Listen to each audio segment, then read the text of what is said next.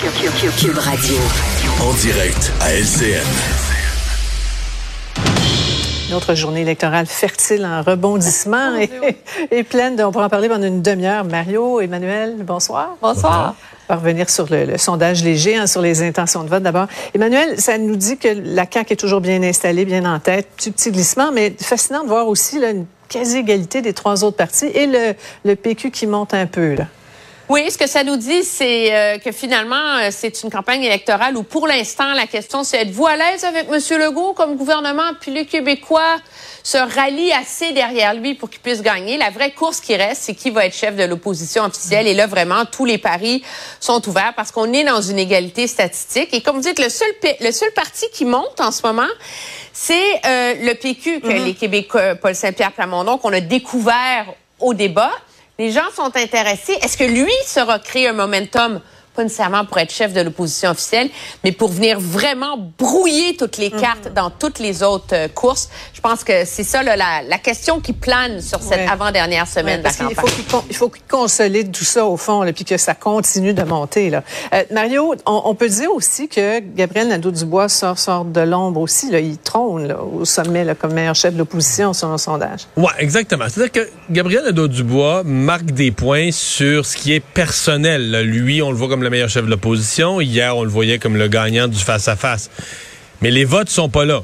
Les votes ne bougent pas, ça. même s'il y a quelque chose, tu dis c'est dans la marge d'erreur, 1 mais d'habitude j'appelle ça euh, rester pareil, mais même ils perdent 1 s'il y a quelque chose. et, et, ce que ça nous dit, c'est que finalement, entre l'individu euh, et le programme, il y a une disconnexion. C'est qu'on on trouve l'individu mmh. excellent dans l'art oratoire, fort en débat, belle image, s'exprime bien, mais le programme de Québec solidaire fait peur. Le programme de Québec solidaire fait inquiète, peur. les taxes, etc. Ouais. Euh, sur les véhicules, qu'est-ce que ça pourrait donner dans la vraie vie? Euh, ça continue à, à faire peur. Moi, je j'ai hâte de voir les prochains sondages. Mon expérience, c'est quand tu commences mmh. à monter, des fois ça continue. Euh, Paul Saint-Pierre Plamondon avait un beau sourire aujourd'hui. Il a peut-être raison. C'est pas impossible. c'est difficile de créer une tendance. C'est le seul mmh. parti là, qui a deux sondages consécutifs avec la tendance dans la même direction. C'est Paul Saint-Pierre Plamondon. Puis, veut, veut pas, on l'entend, là.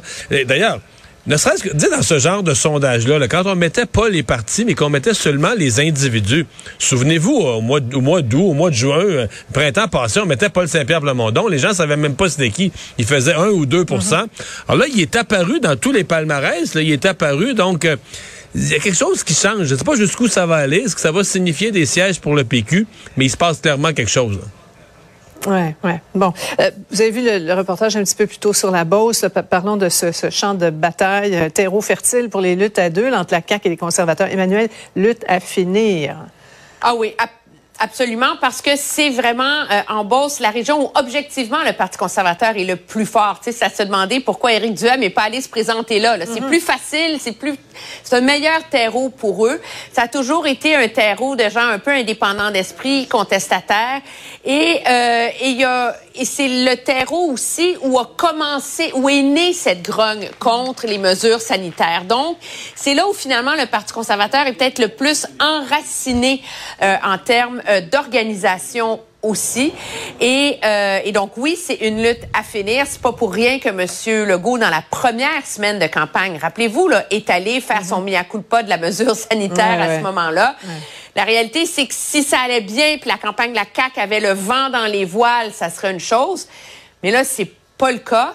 Et ça, ben, ça inspire les gens peut-être à aller euh, du côté de l'opposition dans ce temps-là. Mm -hmm. Emmanuel le dit, hein, Mario, il y, a, il y a, oui, c'est ce trait de caractère des, des gens dans, dans ce coin-là là, qui sont très, euh, très, très, très indépendants, ouais. contestataires. Là, on sent que la colère pandémique s'est cristallisée là-bas. Là. Oui, mais qui sont plus à droite aussi en général. Mais là, il se passe quand même un phénomène. Là. Si on pense par exemple à Beauce-Nord, les images qu'on voyait, puis peut-être dans d'autres comtés aussi, c'est que la frange la plus à droite de la CAQ a glissé vers Éric Duhem.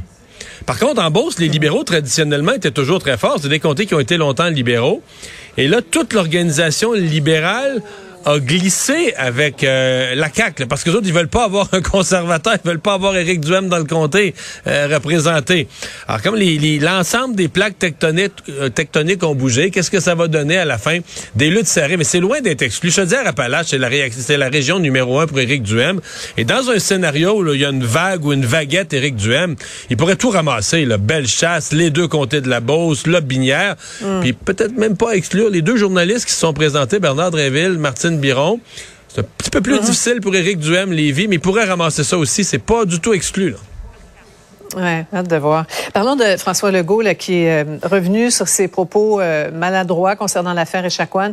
C'est Legault qui a d'ailleurs qui a lu son texte hein, pour pour euh, se faire pour offrir ses excuses. Emmanuel, c'est la deuxième fois qu'il s'excuse. un impact sur les électeurs, c'était la chose à faire? Non, il n'y avait absolument pas le choix. Je suis tellement hein? cavalier ce qu'il dit euh, au, débat. Joliette, c'est réglé. Il n'y a, personne qui s'imagine que parce qu'on nomme un agent de liaison puis que le personnel a un petit cours de sensibilisation réalité autochtone, que l'enjeu du racisme contre les Autochtones va être réglé. Là. Je veux dire, c'était c'était cavalier, c'était maladroit, c'était ça manquait d'humanité. Je pense qu'il n'y avait pas le choix de le faire. Euh, on va se le dire je pense pas que les enjeux autochtones sont un enjeu qui détermine le vote des gens. Malheureusement, on n'est pas rendu là. Mais ça illustre deux choses. Dans cette campagne électorale, c'est l'angle mort de la CAQ. Euh, tout ce qui touche réconciliation.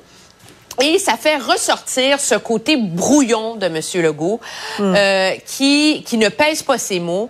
Et euh, et ça, c'est son, ça illustre à quel point finalement dans cette campagne-ci, jusqu'ici, objectivement, il a été lui-même son pire adversaire. Justement, ben, j'ai rebondi là-dessus, Mario. C'est Legault qui répond, là.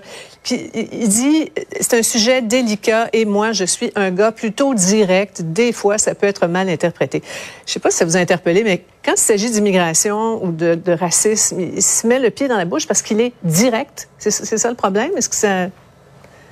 Ben, dans le cas de Joliette, là, ce que la plupart des Québécois se disent, c'est qu'il en a fait. Euh, je comprends que l'erreur, c'est de dire que c'est réglé. Mm-hmm. Parce que en disant c'est réglé, tu sais que les journalistes vont aller voir les principaux intéressés, puis eux vont dire ben non, euh, c'est pas mm-hmm. réglé, il reste des problèmes. Mais il y en a beaucoup qui ont été faits. On a nommé un directeur adjoint à Tikamek. On a congédié du monde. On a donné des formations à tout le monde. Je sais que tu règles pas le problème du racisme par magie, mais c'est énorme tout ce qui a été fait à Joliette. Donc lui, c'est sûr que dans sa tête à lui, c'est comme un décideur, un peu un homme d'affaires, un gérant de PME, là, de business. Il se dit, garde là, il y avait un plan en quatre points, là, un, deux, trois, quatre, on les a fait, c'est réglé, qui me laisse tranquille avec ça. Et, et, c'est cette espèce de manque de sensibilité là qui l'amène à utiliser un langage de c'est réglé. Voyons, ne dis pas que c'est réglé, c'est sûr que ça va te revenir sur le nez. Euh, bon, puis là.